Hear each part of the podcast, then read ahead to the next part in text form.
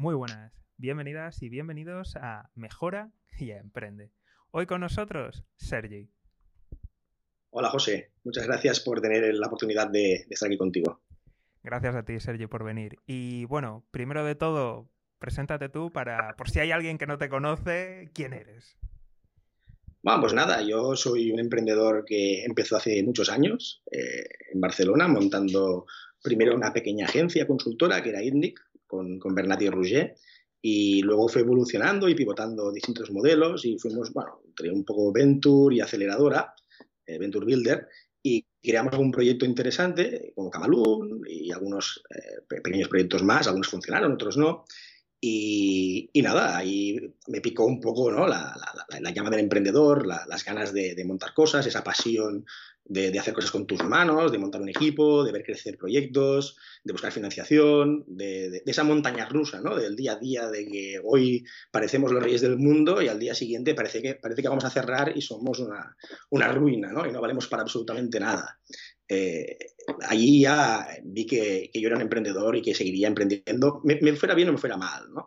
Entonces, bueno, fuimos creciendo con IRNIC, y yo salí del proyecto, desinvertí y luego he ido montando pues distintas iniciativas, algunas con más éxito y otros pues rotundos fracasos que me han ayudado a, a evolucionar, a, y aprender muchísimo de, esos errores para no cometerlos en un futuro y, poder ser más eficaz y eficiente en las siguientes iniciativas. Y ahora mismo estoy en, un momento muy bueno porque estamos con la agencia que hemos eh, realmente sobrevivido al COVID, que tuvimos un, impacto muy, muy fuerte.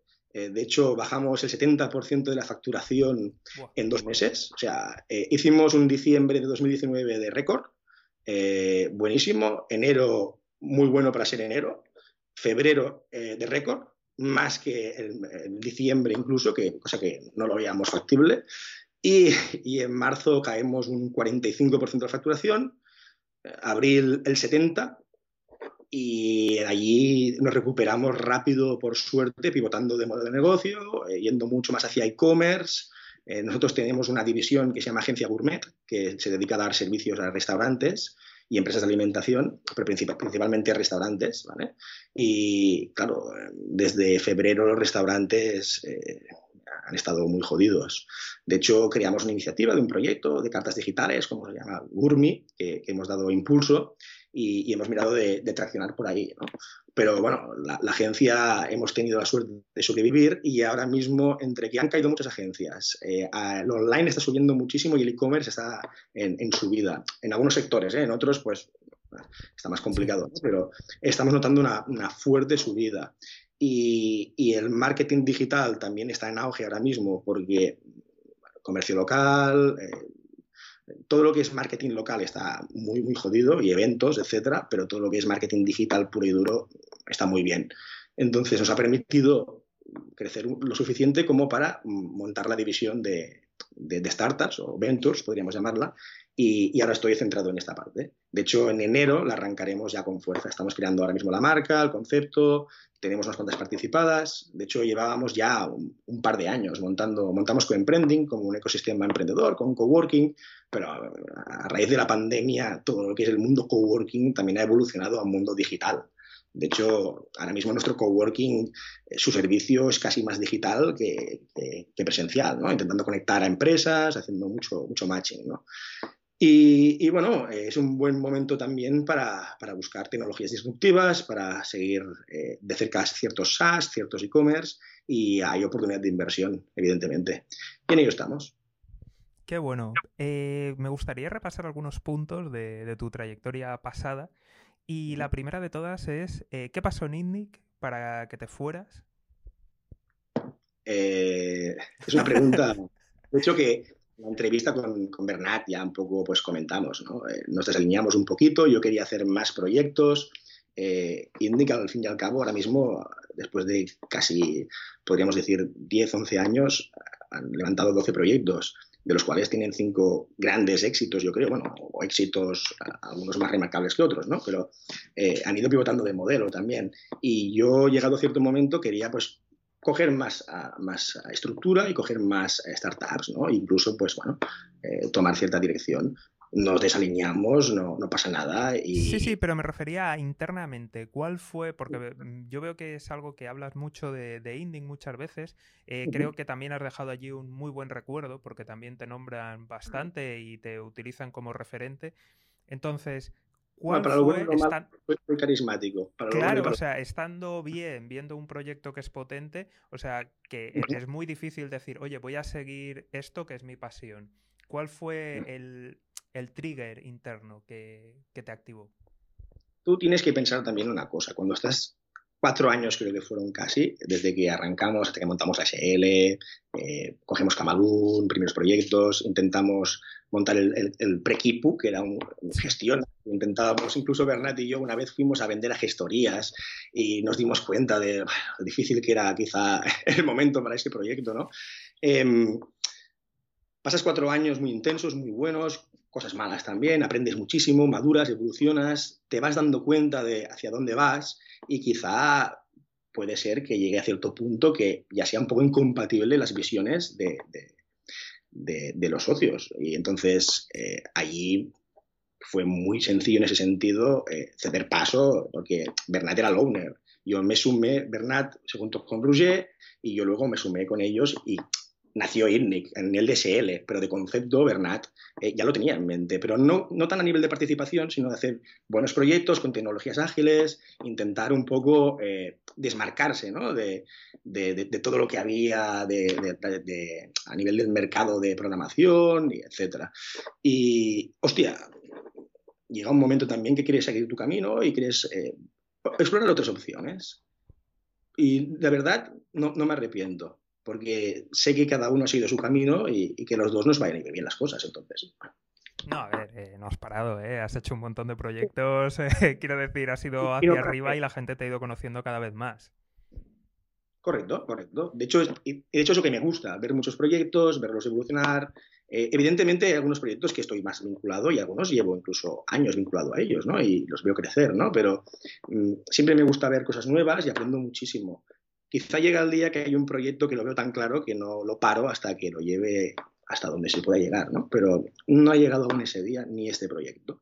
Y de hecho, por esto ahora mismo estoy en un punto de que estamos pues acelerando startups, mirando eh, más de hacer un, partnership muy eh, exclusivo donde los socios nos eh, involucramos dentro de cada startup y, aportamos pues tanto la parte de growth hacking y negocio normalmente como la parte de financiación y búsqueda y localización de oportunidades de inversión, ¿no? Entonces, ¿Presientes que se acerca? Perdón, perdón. ¿Presientes que se acerca ese gran proyecto? Porque te lo he oído decir en otras entrevistas. Tenemos dos o tres proyectos encima de la mesa muy, muy potentes. Eh, y se puede dar el caso siempre, pero ahora mismo, los próximos solamente 12 meses, estaremos explorando, buscando solamente este proyecto y, y algunos más.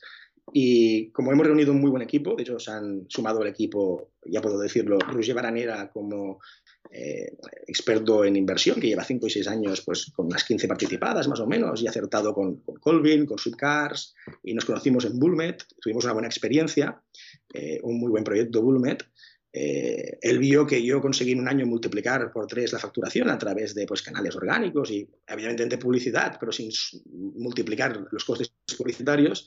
Y ahí dijo, hostia, vamos a intentar hacer cosas. Eh, hemos mirado a hacer algunos proyectos, no han salido. Y ahora últimamente hemos hecho algunas cosas que sí han salido bastante bien y hemos dicho, oye, ¿por qué no nos liamos la manta a la cabeza y, y le damos una estructura a la agencia más de, eventos y miramos de implicarnos incluso nosotros con nuestras manos en los proyectos. Y si hay que ir a vender, pues si yo soy el más capacitado, pues voy a vender yo. O si hay que buscar inversión, Rusia tiene muchos contactos, eh, yo también tengo contactos, evidentemente. Y hemos sumado a otra persona como Luis Barros, que es experto financiero para hacer estructuración, planes de negocio, eh, incluso toda la parte también de partnership legal que necesitamos para, asegurar y, monetizar todos los activos que vamos a conseguir participar. Qué bueno. Eh, ya que has sacado el tema, ¿podrías hablarnos un poquito más de, esta aceleradora? Sí, aceleradora es, una pequeña aceleradora, ¿vale? Vamos a ser sinceros, no tenemos red de mentores, eh, buscamos emprendedores muy curtidos. El estado del proyecto nos da igual si es SIT o es en fase expansion, pero buscamos un tipo de emprendedor muy concreto, un tipo de proyecto concreto. Nos gusta mucho el modelo SaaS y el modelo e-commerce porque lo conocemos bien, ¿vale? Lo ideal siempre es un modelo SaaS B2B, que es lo que busca todo inversor o busca todo experto en growth hacking, que, ya esté hecho ¿no? y validado y genial. ¿no? Vamos a, aplicarle pasta y, técnicas de growth hacking para hacer escalar el modelo. Pero, a ver, no, siempre nos llegan modelos SaaS B2B validados, sino nos llegan mucho tipo de proyecto distinto que también tiene mucho potencial. ¿no? Entonces, como solo vamos a participar entre 3 y 5 proyectos al año, y somos seis socios a los que nos metemos a proporcionar ayuda a los proyectos, eh, no podemos tampoco hacer un plan de aceleración, un programa, un modelo cerrado. Lo que buscamos es otra cosa, buscamos un ratio muy alto de, exit, aunque no siempre busquemos el unicornio y hacer un exit a la americana, sino que también podemos hacer desinversiones más pequeñas. Eh, de hecho, de las seis participadas que, nacieron hace dos años, hemos hecho dos exits ya. Eh, uno muy pequeño, la verdad, incluso que hará que nazca otro proyecto, ¿vale? Como un spin-off. Y, el otro estamos en fase. Tampoco no puedo hablar mucho, pero bueno, ese ya tiene mejor pinta. Pero tampoco no hablamos de una gran desinversión.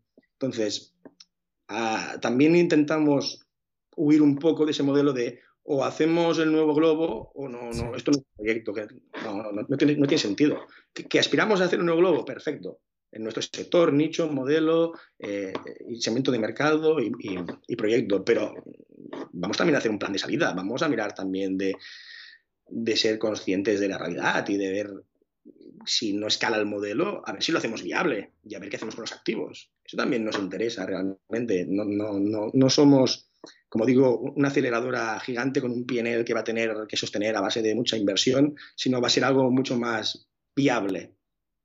Sí, en resumen, que no sois una agencia colocadora, ¿no? De paso intermedio de, bueno, vamos a intentar ponerlo bonito para el más grande colocar una parte, sino que buscáis colocar, pero también que, sea sostenible, no vaya a ser que no se pueda colocar. Sí, mira, por ejemplo, ahora una empresa del sector alimentación, de, de food, eh, de food tech, Hmm. Em, sabe que tenemos muy buenos contactos en el sector y, nos ha dicho, oye, mira, necesito grow hacking, pero mm, no me interesa ahora que me hagáis un gran plan de grow hacking.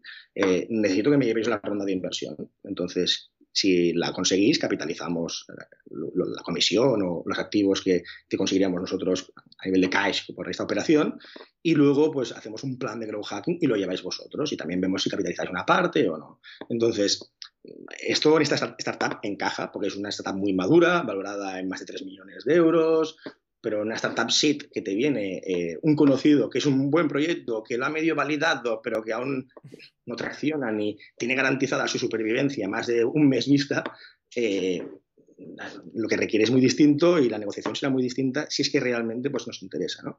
Entonces, cada proyecto es un mundo, tiene necesidades distintas. Nosotros no nos cerramos a nada ahora mismo y, buscamos sobre todo mucho talento, eh, cubrir una buena necesidad y, modelos que puedan escalar.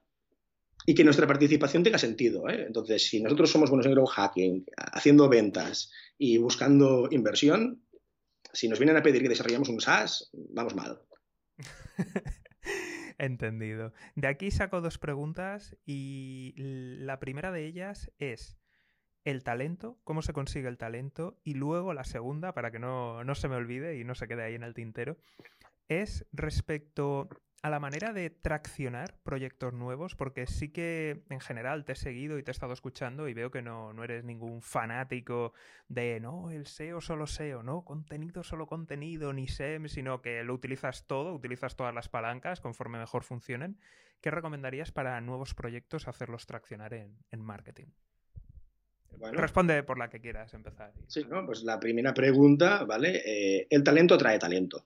Entonces, si tú tienes talento, eres capaz de rodearte de gente talentosa y haces cosas que están bien y son un poquito, diferentes y tienes capacidad de, enseñar, incluso formar a otras personas, eh, seguro que también aprenderás de ellas. Entonces, mm, si tienes un buen equipo al principio y va creciendo, estas mismas personas seguramente, si son capaces, capaces de observar a su alrededor, serán capaces también de atraer ese talento. Entonces, Vale, reformulo pregunta. ¿Y cómo encuentras ese primer equipo talentoso o cómo te conviertes tú en más talentoso? Para, tu proyecto, para tu proyecto, pues tienes que creerte tanto tu proyecto y estar tan convencido de tu proyecto que tienes que convencer a las otras personas. Entonces, una persona con talento solo vendrá si la convences. Y depende del tipo de persona y perfil, pues necesitará más eh, números o necesitará más validación o necesitará una persona típica de estas fanáticas. Yo soy un poco, no fanático, pero sí que tengo una mentalidad de si me lo creo, voy a muerte a por ello y, hago que, la gente me siga. Pero me siga con argumentos, entonces busco los, todos los argumentos posibles y potenciales para que alguien me siga. Entonces, cuando tú buscas el talento, tienes que convencerle. Evidentemente le tienes que convencer con argumentos y con, y con la, la, mayor parte, o sea, la mayor parte tiene que ser con hechos, intentar tangibilizar ¿no? Todo tu plan y todo tu discurso y todo tu proyecto. Cuanto más seas capaz de hacer esto, más probable sea que el talento eh, se sume a tu proyecto y diga, oye, hostia, lo veo claro. Mm, esa es una pregunta que, por ejemplo, a Sacha de Globo se le puede hacer, ¿no? De, oye, ¿por qué te tiraste a Globo? O sea, realmente, ¿por qué te tiraste encima de este proyecto y dijiste, es este? Y, acertó, ¿no? Y, además la conjugación de, ese CEO y este, este, mentor que se sumó al proyecto como cofundador han dado unos frutos increíbles, ¿no? Y siempre lo, lo esgrimen, ¿no? Que, Kino también lo explica mucho, Carlos Blanco también, ¿no? Es un gran caso de, éxito en, en, Connector, ¿no?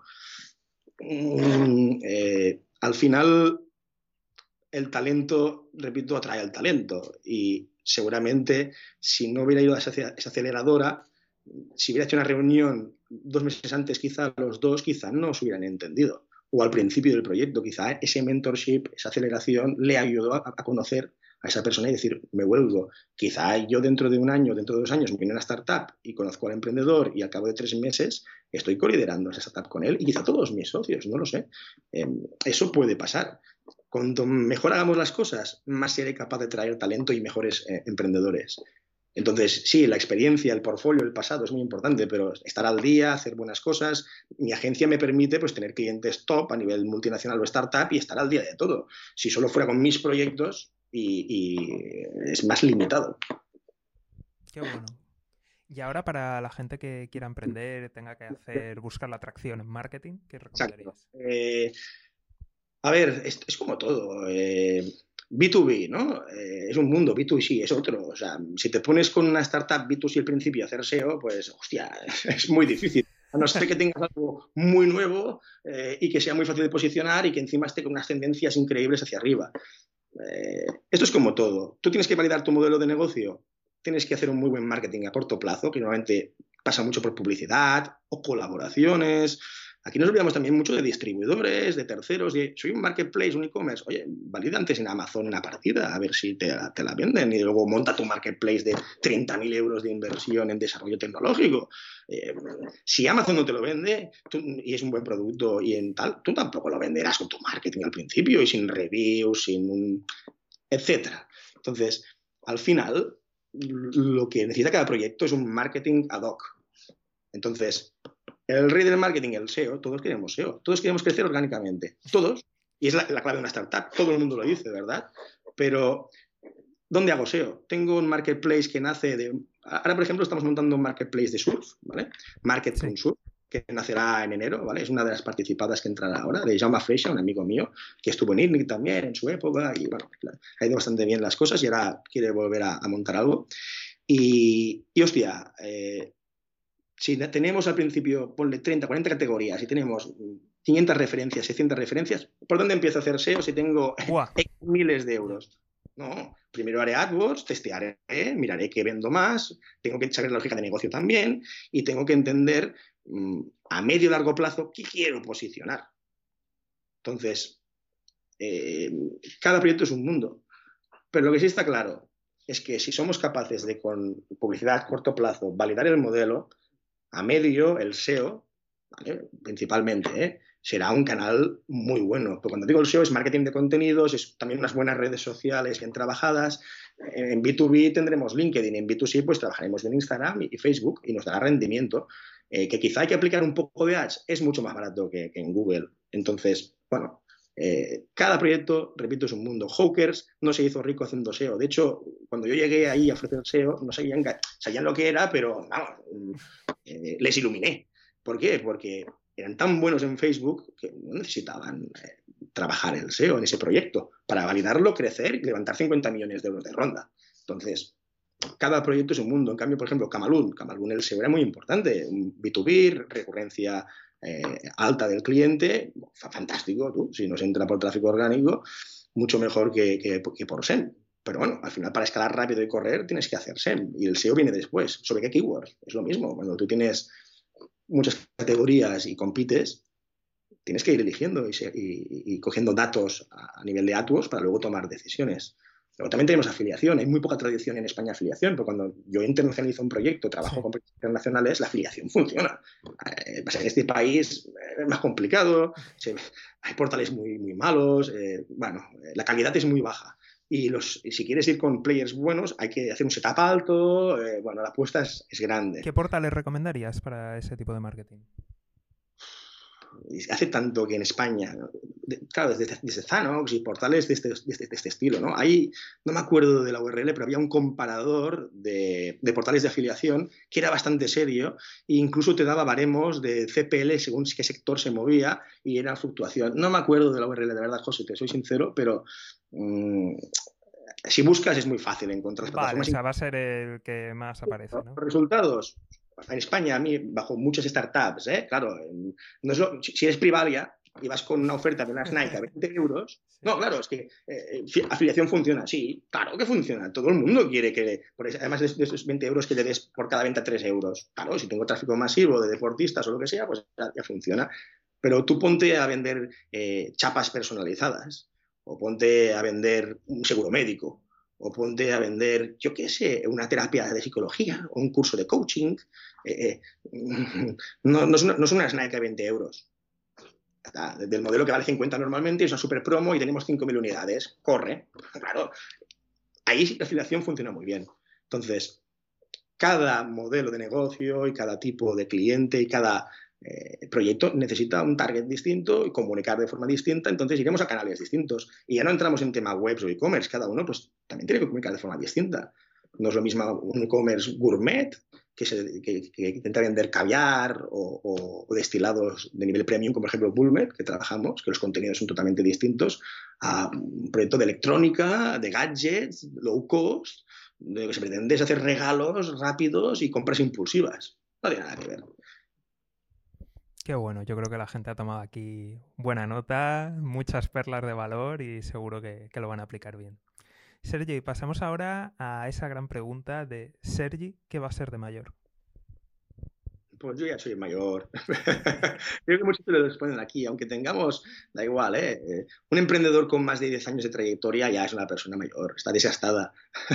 Todos empezamos pensando que duraríamos menos o, bueno, más, no lo sé, pero, hostia, yo creo que seguir siendo emprendedor. Pasa que cada vez voy más atado a la parte de inversión y a la parte de, selección, análisis de proyectos y, y mirando otro tipo de oportunidades, ¿no? Pero no quiero nunca dejar de intentar crear proyectos o participar de alguno que me interese o vea que puedo proporcionar valor y me puedo pasar bien. Al final yo estoy para pasármelo bien. Aquí he venido en esta vida, yo a nivel personal y profesional, para pasármelo bien. Y todo lo que no sea pasármelo bien, discutir, malos rollos, problemas, eh, caos, ya soy suficiente caótico yo. Entonces, yo me veo haciendo las mismas cosas, quizá a otra escala, a otro nivel, en otros países quizá, con otros socios, otros proyectos, pero ahora mismo yo me veo durante bastantes años, incluso una década, revolucionando el proyecto en el que estamos, la agencia haciéndola crecer. Me gustaría abrir, bueno, Madrid estoy abriéndola, de hecho, estamos buscando... Eh, gente que nos ayude también a abrir Madrid, ¿vale? Y, y, luego toca París, Londres, en Berlín ahora mismo también estamos teniendo algún contacto y algún cliente interesante de startups que nos ha llegado. Queremos abrir también hacia afuera, pero no tenemos prisa. Lo bueno es que ahora mismo estamos en un muy buen momento. Eh, vamos a ir paso a paso, pero no vamos a parar. Qué bueno. Ahora sí que te voy a preguntar un poco por el futuro del emprendimiento como, y luego también de, la situación económica, ¿cómo lo ves tú?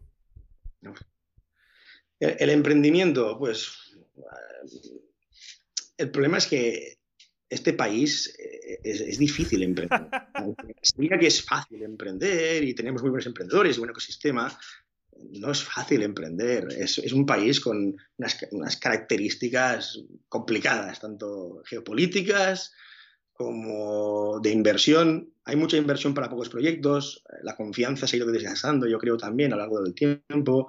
Eh, yo me acuerdo que hace, no sé, eran 12, 13 años, eh, creo que en ISA eh, concedían, bueno, o sea, ha ido evolucionando todo porque realmente mm, no hemos sido capaces entre todos y sobre todo yo creo, con perdón, los políticos, de dar las soluciones al ecosistema emprendedor. Y es muy bueno, es muy talentoso, pero muchos se llaman fuera.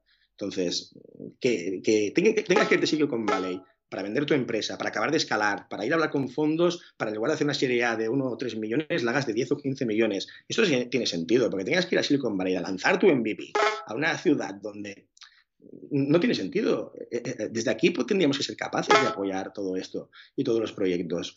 En cambio, eh, bueno, bajo mi consideración, mm, el emprendimiento, si quiere evolucionar y los emprendedores queremos tener más oportunidades, la sociedad y la cultura y eh, la, clase política tiene que apoyar realmente y no llenarse la boca, meter cuatro subvenciones y cuatro tonterías, ir a cuatro eventos, hacerse cuatro fotos y ya está.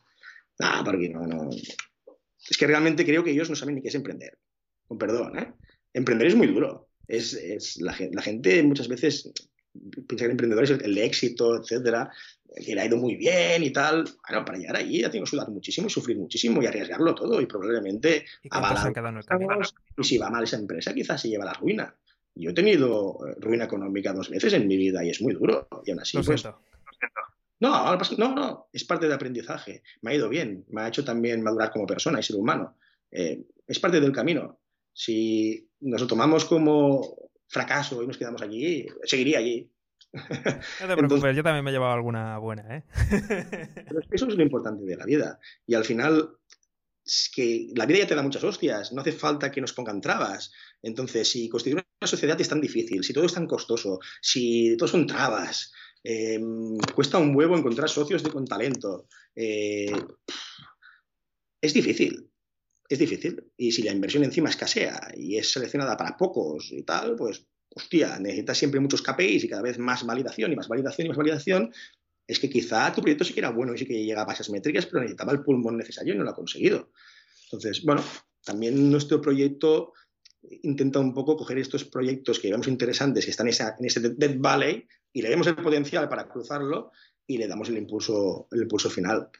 Entonces, pero el emprendimiento no pasa por los emprendedores, ni porque personas como yo te respondan a eso. Esta pregunta tendría que ser para, para gente con poder real, para tomar decisiones reales que ayuden en el emprendimiento. Pues oye, si alguien tiene poder real y lo está viendo, invitado al programa, ¿eh? Puede venir. Mira, sí, sí. ojalá. No lo creo. No va a venir ni de coña. Pero... no vaya a ser que le hagamos alguna pregunta de verdad. Entonces, vamos, no lo dudo mucho. Ah, Pero bueno, ¿y el futuro de...? Sí.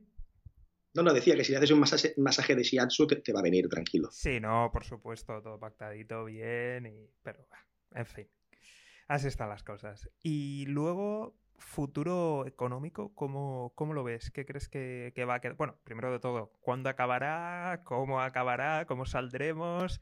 ¿Y qué futuro habrá? Lo digo porque hay gente que cree que esto va a tener fuertes cambios eh, estructurales y hay otra gente que cree pues que volveremos a lo mismo. En fin, hay posturas contrapuestas y te, lo dejo abierto. O sea, yo tengo mi opinión también. me imagino que vamos a coincidir en alguna parte, pero te lo dejo abierto y ya me, me dices tú. A ver, mm, esto es muy difícil y, repito, yo, no soy nadie para responder esta pregunta realmente con precisión y, realmente hay tantas connotaciones que no son de mi sector o de mi expertise. Pero eh, entre dos y tres años como mínimo de, travesía en el desierto va a pasar. De hecho, muchos lo que paran a un tsunami, ¿no? Que está llegando por las costas costa, y, y, que serán unos tres años más o menos de, mucho sufrimiento para muchas empresas grandes con modelos tradicionales que no podrán pivotar rápido ni transformarse digitalmente y mucha empresa innovadora disruptiva que tiene una oportunidad enorme para hacer en tres años lo que harían en diez o en veinte. Eh, estamos en esta tesitura. Eh, ¿Cuándo se va a alargar más o menos? Depende de cada país, será un mundo. Yo veía otro día cifras del PIB eh, estamos en caída libre en Europa, Estados Unidos y Sudamérica, y China, China estaba en subida exponencial. Entonces, ahora mismo, por ejemplo, ser una startup en China es la leche. Y quizá en otros sectores, en otros países, perdón, es, terrible, ¿no?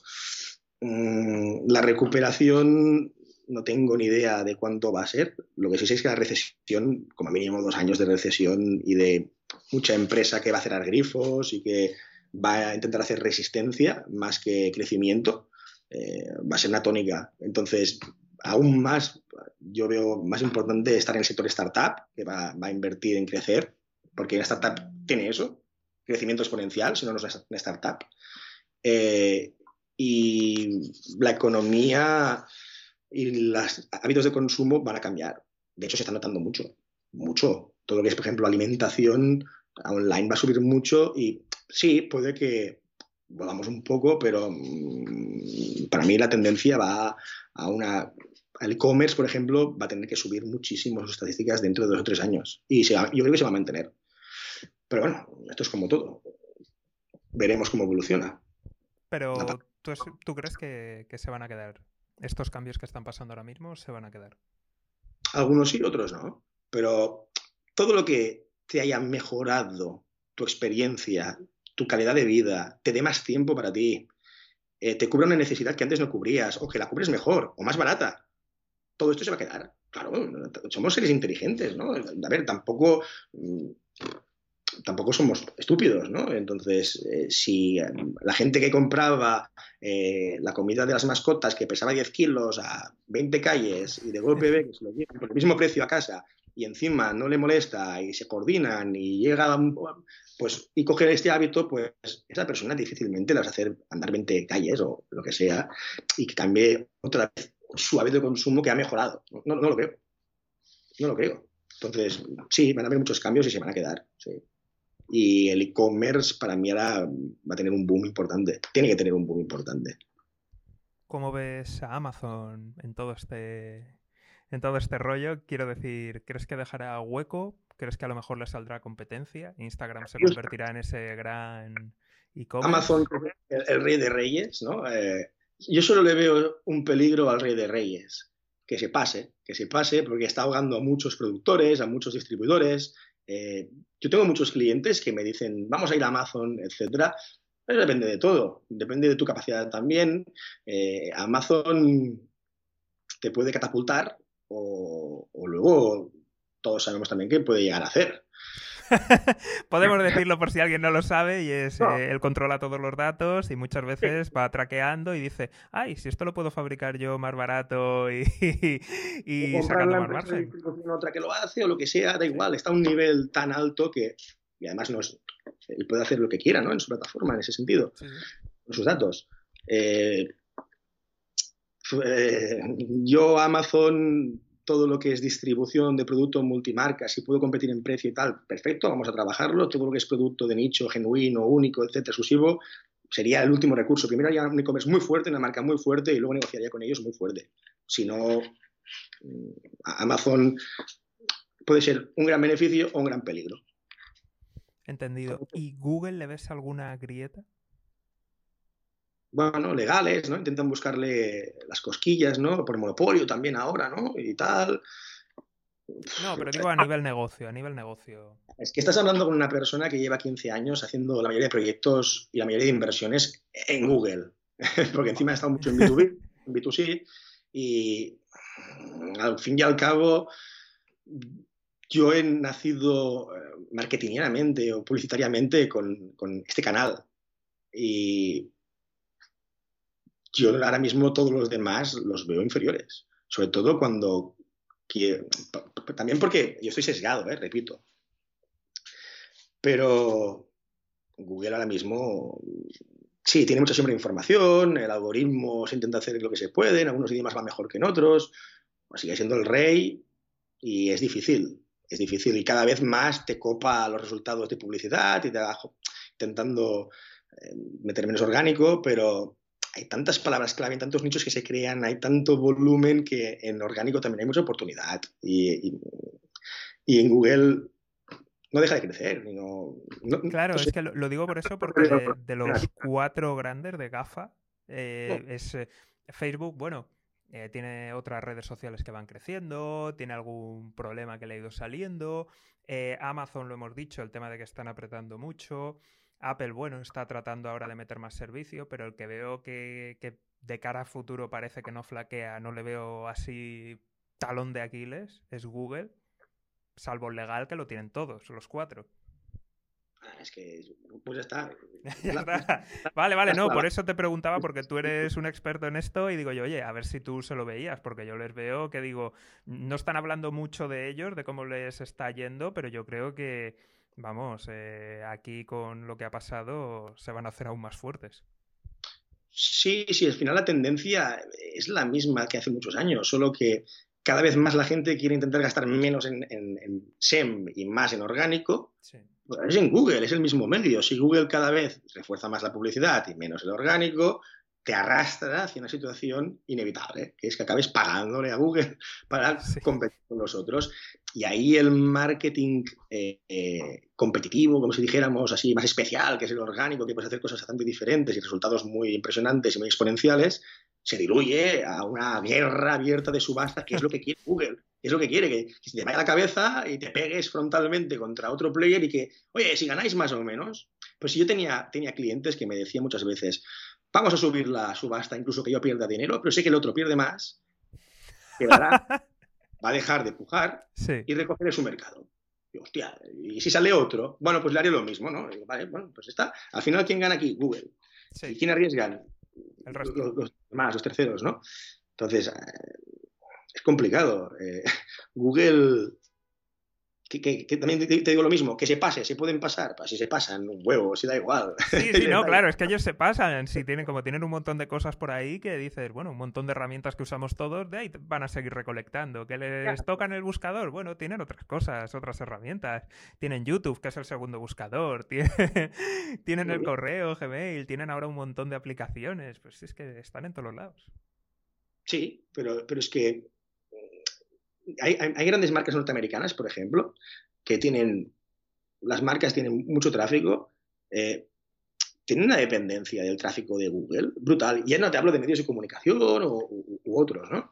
Ostras, es que a nivel de control de acceso del tráfico, es la puerta, es la puerta de entrada eh, a, tu negocio, o a tu medio, o a tu blog, o a tu red social, o lo que toque. Y el estado es de consumo. ¿eh? O sea, a mí lo que me gusta remarcar es que la gente, Google es como un centro comercial, ¿no? La gente va al centro comercial y se pasea y hace búsquedas, entonces voy aquí, compro. En Facebook están con los amigos. No es lo mismo, el estado no es el mismo. Entonces, la publicidad en Facebook, eh, a, nivel macro, por eso en B2B es, muy difícil, ¿no? En LinkedIn también está, o sea, está en estado de, de negocio, como si dijéramos. Entonces, cursos, formación, eh, recruitment, funciona muy bien, perfecto. Pero no te pondrás a vender gafas en LinkedIn. En Google puedes vender gafas, puedes vender eh, cursos. Es la diferencia, yo creo, ¿eh? que Google cabe todo y se comió el mercado al principio en ese sentido y es la puerta de acceso a, búsquedas transaccionales, sobre todo, que son las que, las que hay galletas, por las que quieras y más. No, no, es que está claro que cuando te entra alguien por Google, aunque si haces la publicidad en Google allí, no es lo mismo que que te entre por, por Facebook, por mucho que tenga el pixel, los intereses, la configuración. No, te cae y van directo. El de Google va directo y lo puedes ver en la web luego que va directo. Por eso hay buenas campañas de Facebook Ads o Instagram Ads que tú consigues clics a 0.10 y es buen tráfico cualificado para el canal. Y para el mismo nicho en Google de 0.70, 0.80, haciéndolo muy bien, no lo bajas pero las conversiones también suelen ser distintas a veces, etcétera. Entonces, aquí depende de la estrategia de growth hacking también, que vamos a intentar coger datos y retener el usuario o vamos directamente a la conversión final. Eh, cada modelo es un mundo. Pero bueno, buscar fisuras a Google es como disparar con un, eh, una, escopeta de balines a un transbordador espacial. Para mí tiene el mismo efecto. Madre mía. Pues Sergi, vamos a, cerrar ya la entrevista, pero antes vamos a pasar por el pequeño desafío y es que tienes que dar tres consejos para las personas que, nos están escuchando. El primero de ellos sería para emprendedores que, aún no han emprendido, personas que quieren emprender pero aún no lo han hecho. El segundo consejo sería para las personas que ya tienen su negocio en marcha. Pienso en un autónomo o una pyme que lleva ya pues tres, cuatro, cinco años o más. Y por último, tienes que dar un consejo que sirva a ambos colectivos, pero tiene que ser distinto de los dos anteriores. Vale. Vale, al primer colectivo le pediré eh, paciencia. Necesitará paciencia porque la aventura de emprender es larga, es extenuante, es difícil y, te no, te puedes rendir. Tienes que tener un espíritu de resiliencia y una resistencia eh, brutales, ¿no? Entonces, pero esto te lleva también a tener una paciencia. Porque si no tienes una paciencia, no tienes la capacidad de esperar a que ocurran las cosas, porque nunca ocurren cuando uno quiere. Y nunca uno tiene la idea perfecta al principio y las asunciones de negocio son asunciones y casi nunca se hacen realidad así al principio. Entonces, o tenemos paciencia o puede ser que creamos antes de tiempo que, el proyecto no es viable o caduco o está muerto. Eh, para el segundo, em, les pediría que, que se talento, que, que junten talento que más que el dinero, que es importante, que lo entiendo, ¿eh? que hay que buscar dinero, ¿eh? pues que si tú juntas el talento y empiezas a hacer las cosas bien, con talento, muchas veces el dinero es el complemento ideal para escalar. Entonces, eh, eh, si no tienes el talento suficiente, te darán dinero y puede ser que lo malgastes o tengas que coger un pool muy grande de proveedores y agencias, lo que te limite mucho también. Hay que encontrar un equilibrio muy bueno entre, entre equipo interno y agencias que, y freelance, que evidentemente son necesarios, ¿eh? porque si no, montas una superestructura. Pero talento, eh, tienes, que, tienes que ser tan bueno convenciendo a los demás que seas capaz de captar el talento eh, mejor que la de, tu competencia. Qué bueno. y uno que sirva para todos. Si tenemos paciencia, si aunamos talento, nos queda la resistencia. Resistir, resistir bajo viento y marea, da igual, va a venir de todo, la montaña rusa. Eh, habrá un día que serás eh, Dios y al día siguiente serás un vagabundo con unos cartones en la puerta de la entrada de la oficina. Te sentirás así, te sentirás así de desgraciado o así de afortunado y de increíble.